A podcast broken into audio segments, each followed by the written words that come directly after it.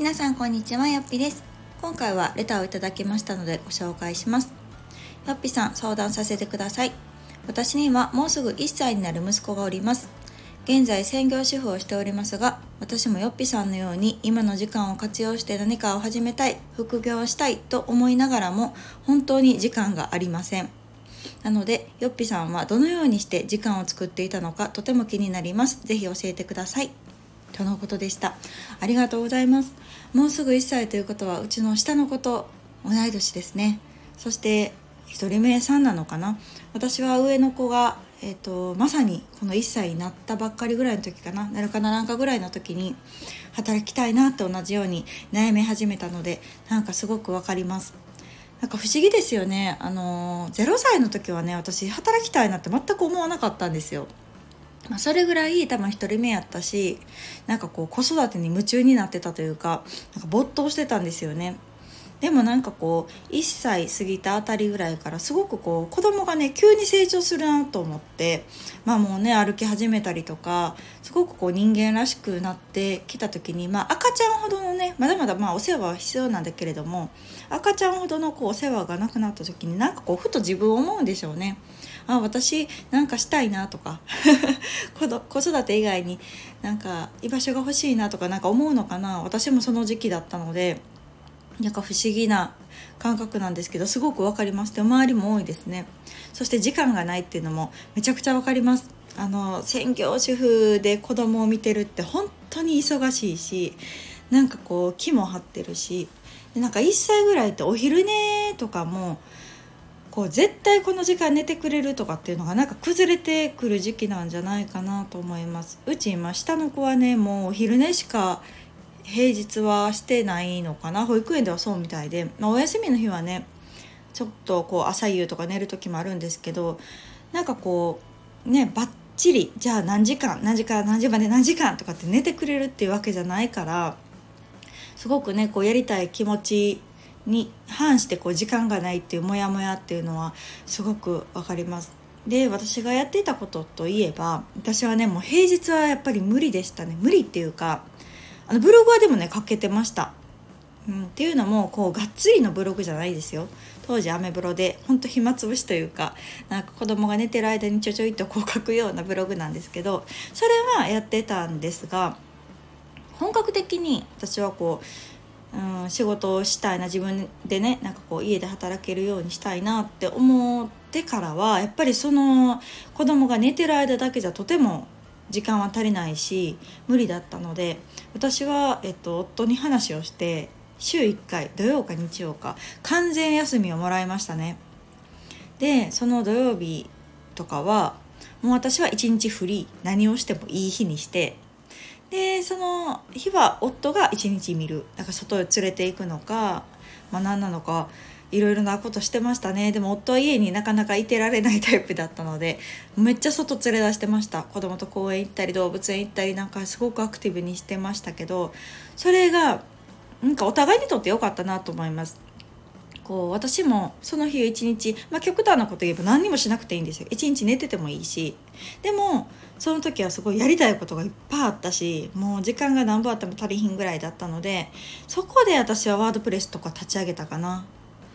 うん、なのでその週1回1日あるまあ1日って言ってもね、まあ、知れてますよ。実際は6時間ぐらいの話ですけどでもそれでも全然気持ちが違うかったかな。なんかやりたいことあるのに何もできひんもやもやもやって平日はそう過ごしてたとしてもやっぱりその週1回の1日でがっつりできたりとかちょっとこうリフレッシュできたりとかもう時にはもう1日寝るとか することによってなんかすごくバランスを保てるようになったなと思います。それまでは私はね専業主婦やし母親やし子供のことを一番に見て子供のために生きてるみたいなその1年ないしね、まあ、妊娠中含めしたらもっともっとですよね。過ごしてたんですけどあやっぱりこう自分のやりたいこととか自分のこの欲みたいなものを抑えすぎるとなんか自分がちょっとおかしくなってくるなっていうのをちょっと感じたりとかたとえ週1回でも自分の時間を持てることによってすごくこう子供にも何て言うかな優しくなれるというか子供がより可愛くなったりとか夫へも優しくなれたりとかなんかそういうプラスの効果が私の場合は結構あったんですね。で、まあ、そのためには夫に話をすることがまあまあ大事かなと思いました。まあね、もし何かやりたいことが言いたくないとかであればちょっと別の言い方をしてねちょっと週1回ぐらい私もこうママじゃない日が欲しいとかっていう言い方でも全然いいと思うんですけど当時は私はそうそうなんかねこういうことしたいって話もしてでも今はとてもじゃないけど時間がないしこうほっと気が休まる時間がないから週1回でもそういう、うん、ママのお休みの日というか、うん、もう完全にあなたに託す日っていうのを作りたいっていうのを言って結構うんうちは長くしましたね。その後、ま、息子が保育園に入園したのが1歳10ヶ月だったので10ヶ月ぐらいかな。結局なんだかんだ1年近くなんかそんな日を過ごしてました。なのでそこで私は準備をしたっていう感じかな。開業準備だったりとかブログをねあのアメブロからワードプレス化したりとかうんっていうのをいろいろしましたね。やっぱりねあのー、子供が寝てる間だけっていうのはね私は無理だったかな無理だったというかまあ別にそのちょちょっとする作業ぐらいだったらいいかもしれないけどなんか気が休まらなくないですか？なんかいつ起きてくるか分かんないしなんかそのわずかなねお昼寝中をそういうちょっとやりたい作業とかに費やしてしまうと自分の睡眠時間だったり体力回復だったりっていうところをじゃあいつするのってなったりとかね逆にこう子供が起きてきて「もう!」とか思っちゃうじゃないですか。なんかそれもあんま良くないなっていうのがあったので私はもう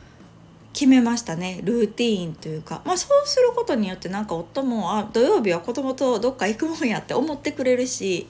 で子供にとってもパパとの時間が増えるし。で夫もこう子供を自分一人で見るっていうことがそれまではほとんどなかったんですよ。子供といても私もいて3人でっていうことがほとんどやったからその自分と子供2人になった時とはやっぱまた全然違ったみたいで大変さも分かってくれるようになったし、まあ、より可愛さっていうのも、ね、今まではどうしてもこうママママみたいなお母さんが第一みたいな子供もだんだんこうお父さんがこんな感じで遊んでくれるとかねいうようにすごくうん、我が家はなんかメリットがすごく多かったなと思います。まあ、夫は大変だったかもしれないけどでもねそれがあって、まあ、今回2人目の育休取るとかっていうのもやっぱりその大変さっていうのも子供と2人の大変さっていうのも分かってくれてたからこそ「あ俺育休取るわ」ってあの自分から言ってくれたんですね。なんかそういうのにもつながるかなって思ってます。なのでやっぱりこう専業主婦をしながら子供を家で見ながら何か始めるでましてやそれが趣味じゃなくて副業で副業というのもまあ仕事じゃないですか。で仕事をするってなるとうーん私はね大変じゃないかなと思います。もちろんやねそれをこなされてる方たくさんいると思うんですけれども私はもっとね あんまりこうすごく寝たい人間だしのんびりしたい人間だから、うん、私はそれを選ばなかったですね。ので、まあ、あの幼稚園に入園予定なのかなってなるとまあちょっとまた先が長いと思いますよね。私も思いました。なので私の場合はねえー、もうさすがにちょっと幼稚園入園まで待たれへんわと思ったんですよ。そっから約3年。だったのでえー、このまま3年も専業主婦はちょっと私は無理やわと思ったんで保育園っていう道を選びその保育園に入園するために自分が開業してフリーランスとして活動っていう道を、まあ、私は選んだんですけど、まあ、それはね人それぞれだし家庭の環境もあるしうーんなのでこうちょっとずつねあの今の状態でできることっていうのはもちろん探されると思うんですけどその場合はあんまりこう納期のあるものとかはなんか首を絞めることになるんじゃなかろうかと思いますので自分のペースでできるものを選ばれるといいんじゃないかなと思います。なので人から依頼されるお仕事じゃなくって自分で作るお仕事の方がもしかしたらそういううーん限られた時間で何かをする方にとってはいいかもしれないですね。その一つとして私はブログを選んだのでこのよっぴ式でもねブログはおすすめしているんですけれどもなんかそんな感じでこう自分主体で何かできる副業みたいなものが見つかったらいいなと思いました。ので私の場合はあくまでもそうですけどそんな感じで週1回ね完全にこう私の時間月に使える時間っていうのを設けたっていうのがなんか一番こう私にとっては成功だったかなと思っておりますので何か参考になれば嬉しいです。ではまた次回の放送をお楽しみに。さよなら。